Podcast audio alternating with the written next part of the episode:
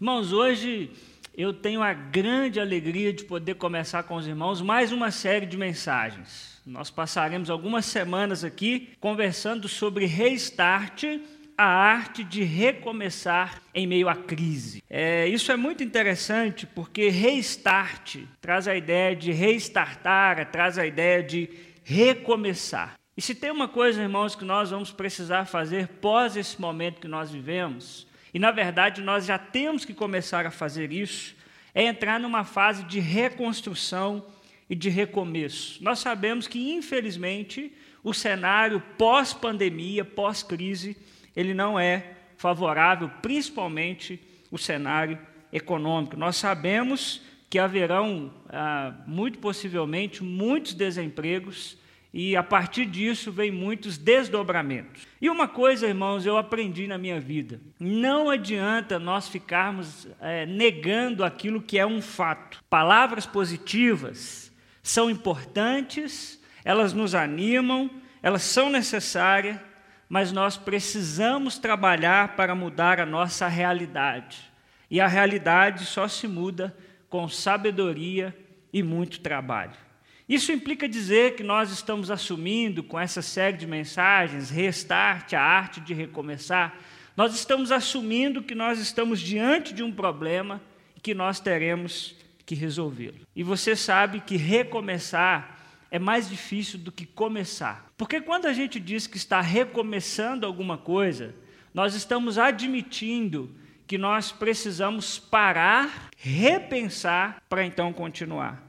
Quando recomeçamos algo, é porque reconhecemos que alguma coisa não estava muito certa. Então, para recomeçar, é necessário humildade e muito trabalho.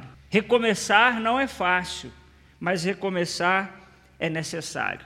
Eu quero começar, irmãos, a instrumentalizar a nossa igreja para nós passarmos por esse momento e começarmos a pensar o que virá depois desse momento. Nós não podemos esperar chegar para nós sermos pegos de surpresa. E hoje, irmãos, nós vamos começar a conversar sobre cinco personagens que precisaram recomeçar algum projeto em sua vida. Em cada domingo eu quero te contar, e para você que já sabe, te lembrar a história de homens e mulheres na Bíblia Sagrada que precisaram recomeçar e quais são os conselhos que eles nos ensinam nesse recomeço. Olha só, você tem que fazer um combinado comigo aí agora. Corre lá, pega uma caneta e pega um papel. Irmãos, eu queria muito, mas muito mesmo, que você anotasse os conselhos que eu vou te dar, porque eles podem ser fundamentais nos seus dias difíceis. Eu quero que, diante da, dos seus recomeços, você tenha a oportunidade de sempre voltar nas suas anotações e, e revisitá-las e reaprender com elas. Então, corre aí, pega uma caneta, um papel, e eu queria que você fosse anotando comigo aquilo que eu vou te ensinar. Hoje, irmãos, nós vamos conversar sobre a vida de José. E nós vamos aprender com José o que ele tem a nos ensinar sobre recomeço. Você sabe que a história de José é uma história cheia de suspense, é uma história cheia de recomeço. Eu, se eu fosse a Netflix, eu já tinha feito um seriado sobre a vida de José, porque a vida de José é um negócio de doido. A mesma hora que ele está lá em cima, ele está lá embaixo.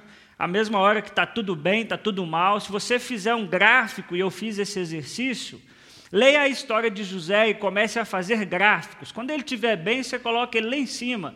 Quando ele estiver mal, você puxa uma linha e coloca ele lá embaixo. E você vai ver que a vida de José é feita de muitos recomeços. E a história de José começa no capítulo 37 do livro do Gênesis, o primeiro livro da Bíblia. E a Bíblia nos conta que José era filho de Jacó. Ah, você sabe que Jacó é um dos patriarcas, né? Abraão, Isaac e Jacó. O seu pai Jacó, ele gostava mais de José do que dos outros irmãos. É, eu sei que os pais costumam dizer assim: não, os pais gostam dos filhos do mesmo jeito. Bom, alguns filhos discordam disso, né? Depois da mensagem aí, vocês, vocês resolvem a vida de vocês aí. Mas aqui no caso de José, é muito claro que Jacó preferia José em virtude dos seus outros irmãos. Isso se dá porque José era filho da sua velhice e Jacó era o primeiro filho com a sua amada esposa Raquel. Você deve se lembrar da história lá, que ele trabalhou, aquela coisa toda. Então, José é o primeiro filho com a esposa quem Jacó de fato amava, que era Raquel. E Jacó não fazia muita questão de esconder esse amor por José, não. Tanto que a Bíblia nos conta que ele deu para José um presente especial, uma capa especial. Então isso fazia com, seus irmãos, com que seus irmãos ficassem com muito ciúme de José. E eles, em um determinado momento, começaram, inclusive, a odiar José. E José, de vez em quando, também passava por algumas experiências que potencializavam esse sentimento dos irmãos de José. José, por exemplo, se você continuar lendo a história lá, a partir do capítulo 37 de Gênesis, ele tem dois sonhos. E a interpretação que José dá sobre esses sonhos é que em ambos dos sonhos ah, as pessoas se curvavam diante de José, inclusive os seus irmãos. Quando José conta isso para os seus irmãos, eles ficam com mais ódio ainda de José, eles ficam furiosos. E um certo dia, ah, os irmãos de José foram, ah, mais velhos de José, eles foram pastorear as ovelhas do seu pai, e Jacó pediu que José fosse ver como estavam os seus irmãos.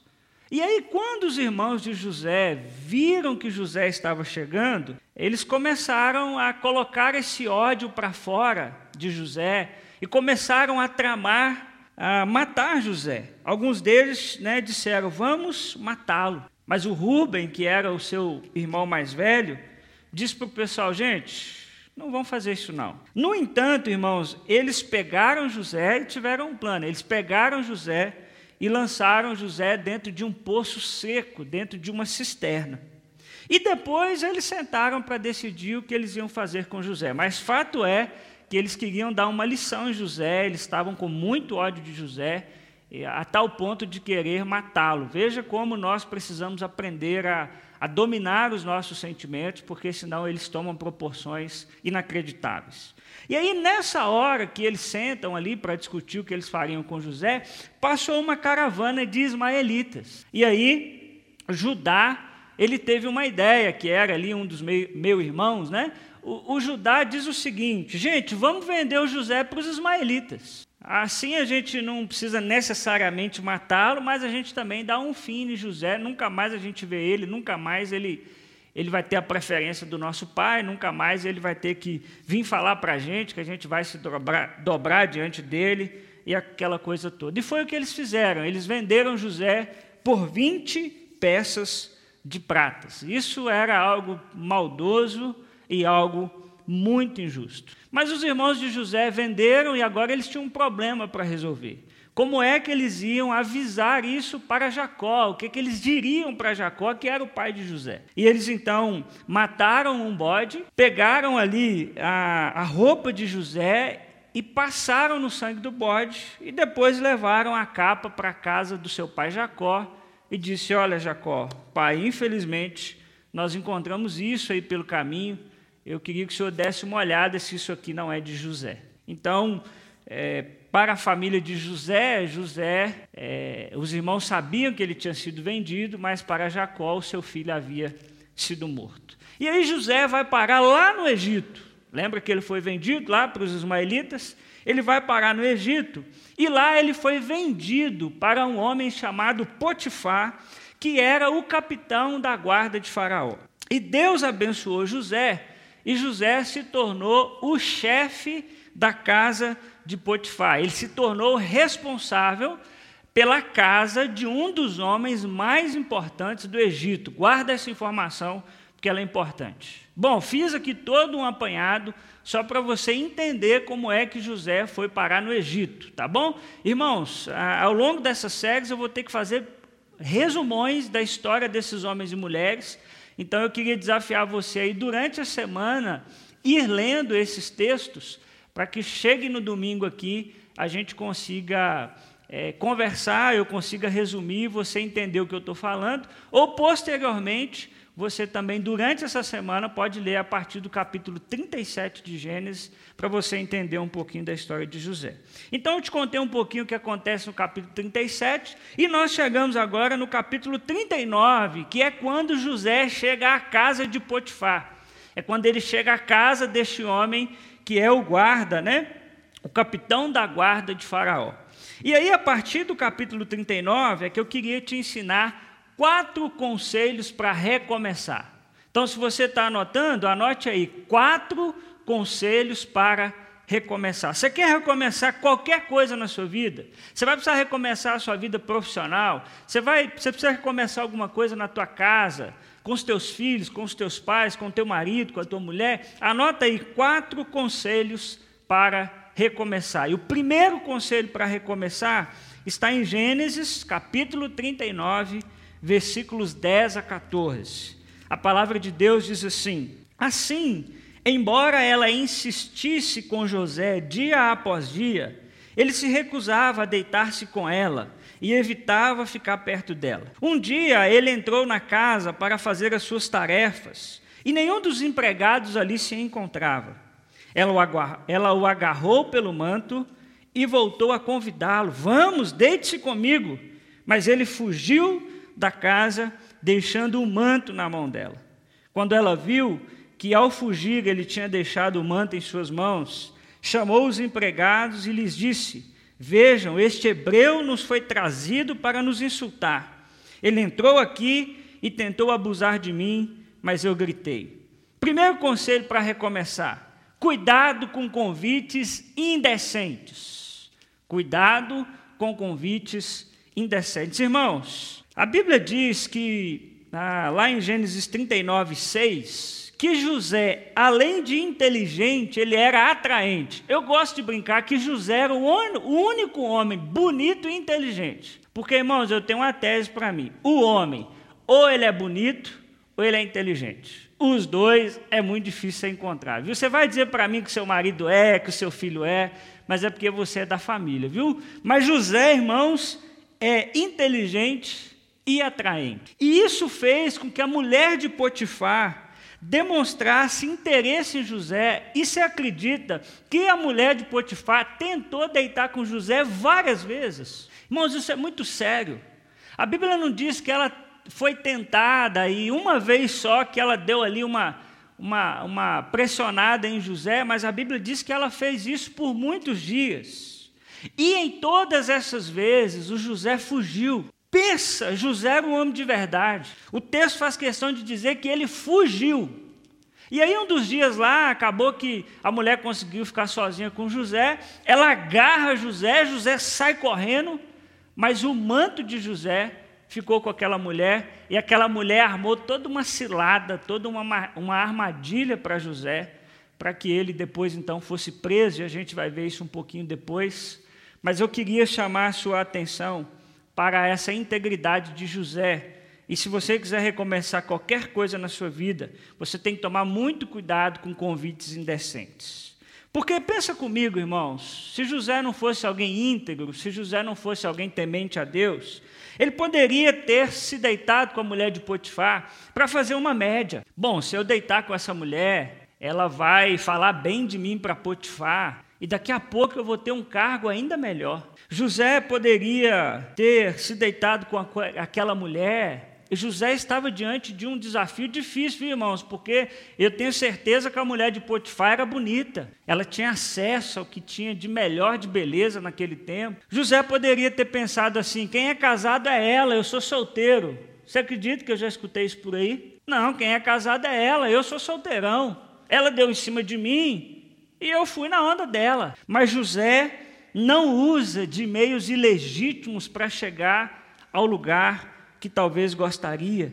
Davi, ah, desculpa, José é íntegro. José sabia o que Deus faria em sua vida e que não era por meios escusos que isso aconteceria. Deus o ajudaria a recomeçar, independente do tempo que, que fosse necessário. Irmão, se você ler de Gênesis 37, que foi o sonho que José tinha teve e falou para os seus irmãos, lá ele estava com 17 anos.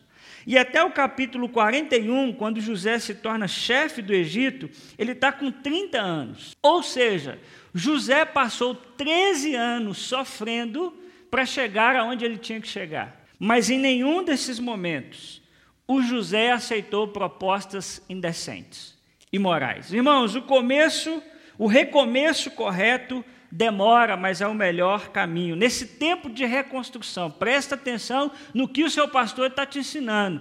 Tenha cuidado com convites que vão aparecer e são armadilhas para acabar com a sua vida. Convites que parecem bons, mas no final levarão você à morte. E eu não estou falando só de convite sexual, não, viu? Porque se você não tomar cuidado com flertada, com WhatsApp, com conversa fiada com gente do seu trabalho, isso pode acontecer. Mas eu estou falando, às vezes, de outros convites também que aparecem, de empréstimos, de agiotismo, convites de parcerias que podem ser maléficas para você.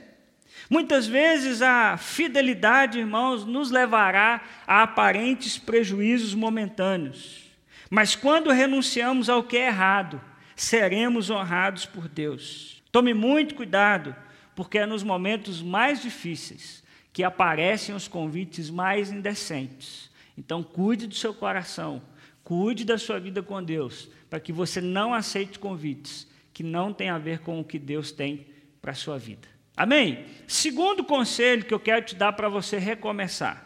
Anote aí, está lá em Gênesis 39, 22 e 23. O segundo conselho é: diante da crise, sirva ou trabalhe com o que for possível. O texto diz assim: Por isso o carcereiro encarregou José de todos os que estavam na prisão, e ele se tornou responsável por tudo o que lá sucedia.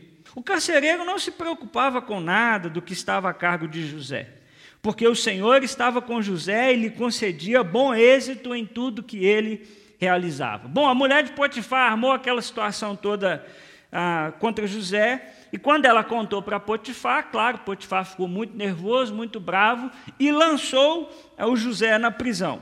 Mas o versículo 20 faz questão de dizer que o Senhor estava com José. Aliás, esta é uma expressão que aparece o tempo todo na vida de José. E o Senhor estava com José. E porque o Senhor estava com José, o José caiu na graça do carcereiro. O carcereiro gostou demais de José e daqui a pouco o José virou o chefe da carceragem. Onde José chegava, o menino liderava, onde ele chegava, ele se destacava, ele servia, ele abençoava as pessoas. E na prisão não foi diferente. Rapidinho ele se tornou ali o chefe daquela carceragem. E isso mostra para nós, irmãos, a resiliência e a coragem de José para recomeçar. Porque pensa comigo, José tinha tudo, irmãos, agora para chutar o balde. Ele poderia dizer assim: Eu fui fiel, eu fui fiel a Potifar, eu fui fiel a Deus, eu não me deitei com essa mulher sem vergonha. E o que, que eu colhi disso? Eu colhi a prisão, colhi nada de bom, quer saber? Agora também eu vou chutar o balde. Agora eu vou curtir a minha vida. Eu não quero mais saber o que Deus pensa a respeito de nada. Agora eu vou conduzir a minha vida como eu bem quiser. Mas não é isso que José faz, José não ficou com autocomiseração, ele decidiu trabalhar e servir com que viesse a sua mão. Meu irmão, se você quiser recomeçar, você vai ter que aprender a, diante de qualquer crise, servir ou trabalhar com o que for possível. É interessante, irmãos, que esse é um, algo que José nos ensina, porque nem sempre, diante de uma crise, de um recomeço, nós conseguimos trabalhar com aquilo que nós gostaríamos. Mas eu queria te dar um conselho: não deixe de trabalhar. Com o que é possível você trabalhar hoje, trabalhe com isso, faça com excelência. É o que temos para hoje, então faça o seu melhor, crendo que assim que possível você fará o que você gostaria novamente. É tempo, meus irmãos, de nos reinventar. Se você for atingido pela crise financeira que vai chegar em nosso país, ela exigirá de você flexibilidade e criatividade. E se você estiver anotando, irmão, anote isso. Pode ser na fase mais difícil da sua vida que algo lindo vai acontecer. Pode ser na fase mais difícil da sua vida que algo lindo vai acontecer. Mas lembre-se que tudo isso é um processo. É interessante que José ficou pelo menos dois anos nessa carceragem. Não foi de imediato. E da prisão, foi nesse lugar onde José fez o que deu para fazer, foi desse lugar onde José não fez só o que ele gostaria de fazer, foi que ele foi para o segundo posto mais importante do Egito. Ele vai se tornar então o governador de todo o Egito. E por que que ele se tornou o governador de todo o Egito? Porque ele fez o que poderia ser feito naquele momento, que é servir na carceragem. E lá acontece uma coisa muito interessante, porque José serviu, é, ele interpretou na prisão o sonho do chefe dos copeiros, que também ficou preso por um tempo. E ele teve um sonho e José interpretou esse sonho. Agora eu já estou lá no capítulo 40 de Gênesis. E aí no capítulo 41, o faraó tem um sonho. E o chefe dos copeiros se lembrou que José interpretava sonhos, mas só dois anos depois. E Faraó então convidou José para interpretar o sonho que ele teve. E aí José entendeu e interpretou que aquele sonho de, de Faraó significava sete anos de fartura que viria sobre todo o Egito e sete anos de escassez. Então José diz a Faraó: Olha, Faraó, você precisa escolher alguém que vai lidar bem com esses recursos, para que durante os sete anos de fartura seja é, guardado o alimento para os sete anos de escassez. E Faraó então escolheu José para ser o grande governador de todo o Egito. Ele agora tem o segundo posto mais importante, estando abaixo apenas do próprio Faraó. Valeu a pena o José ter se reinventado e trabalhado como deu. E é chegando nesse posto é que nós aprendemos uma outra lição com José.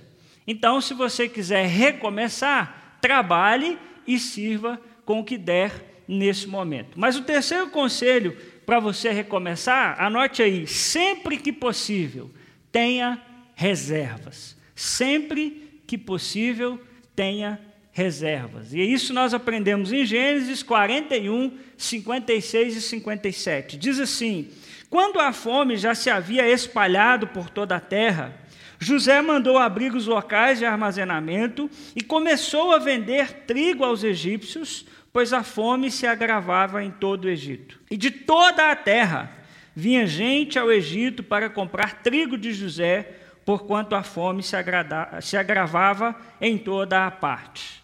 É interessante que o Egito se organizou por meio da estratégia de José de poupar, e por isso o Egito ah, passou bem por toda aquela crise. Irmãos, esse é o tempo de nós pouparmos. Não espere você ficar desempregado para você fazer isso. Aproveite esse tempo que nós estamos tendo para rever os seus gastos perceber o que pode ser cortado, o que pode ser deixado para depois. Você tem uma excelente oportunidade agora de parar e analisar, de parar e refletir.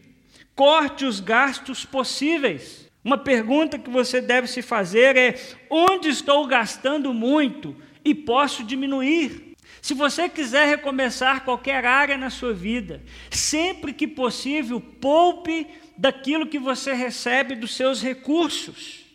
Claro, irmãos, que eu sei que nem todo mundo consegue fazer isso e não quero colocar sobre você um peso. Eu sei que muita gente é, come o que ganha no dia, mas talvez não seja o seu caso. Mas se você pode, poupe o máximo e o mais rápido possível que você puder. Provérbios 21, 20 diz: Na casa do sábio há comida e azeite armazenados mas o tolo devora tudo o que pode. Esse, irmãos, é tempo de pouparmos para fazermos algo que é maior do que nós. É tempo de pouparmos para abençoarmos outros. Eu não estou falando de pouparmos só para a gente mesmo, mas poupar para que, se possível, nós também abençoemos outras pessoas olhar as pessoas que estão à sua volta e perceber quais delas precisam do seu socorro e da sua ajuda. Claro que você precisa fazer isso com muito cuidado e muito critério. Mas não é sair por aí distribuindo dinheiro, mas é olhar ao redor e ver as pessoas que você pode e tem como ajudar. Então, se você quiser reconstruir algo na sua vida, aprenda a poupar, aprenda a ter reservas, porque certamente no tempo da escassez elas serão fundamentais. Quero te dar mais um conselho, o quarto conselho para recomeçar. Anota aí, vai. Aproveite esse tempo para revisar as suas relações. Aproveite esse tempo de recomeço para revisar as suas relações. E aí eu quero que você vá comigo lá em Gênesis 45, a partir do versículo 1. Lê comigo aí, Gênesis 45, a partir do versículo 1. A essa altura, José já não podia mais conter-se diante de todos que ali estavam e gritou: Façam sair a todos. Assim, ninguém mais estava presente quando José se revelou a seus irmãos. E ele se pôs a chorar tão alto que os egípcios o ouviram. E a notícia chegou ao palácio do Faraó. Então disse José a seus irmãos: Eu sou José. O meu pai ainda está vivo. Mas os seus irmãos ficaram tão pasmados diante dele que não conseguiram responder-lhe. Cheguem mais perto, disse José a seus irmãos.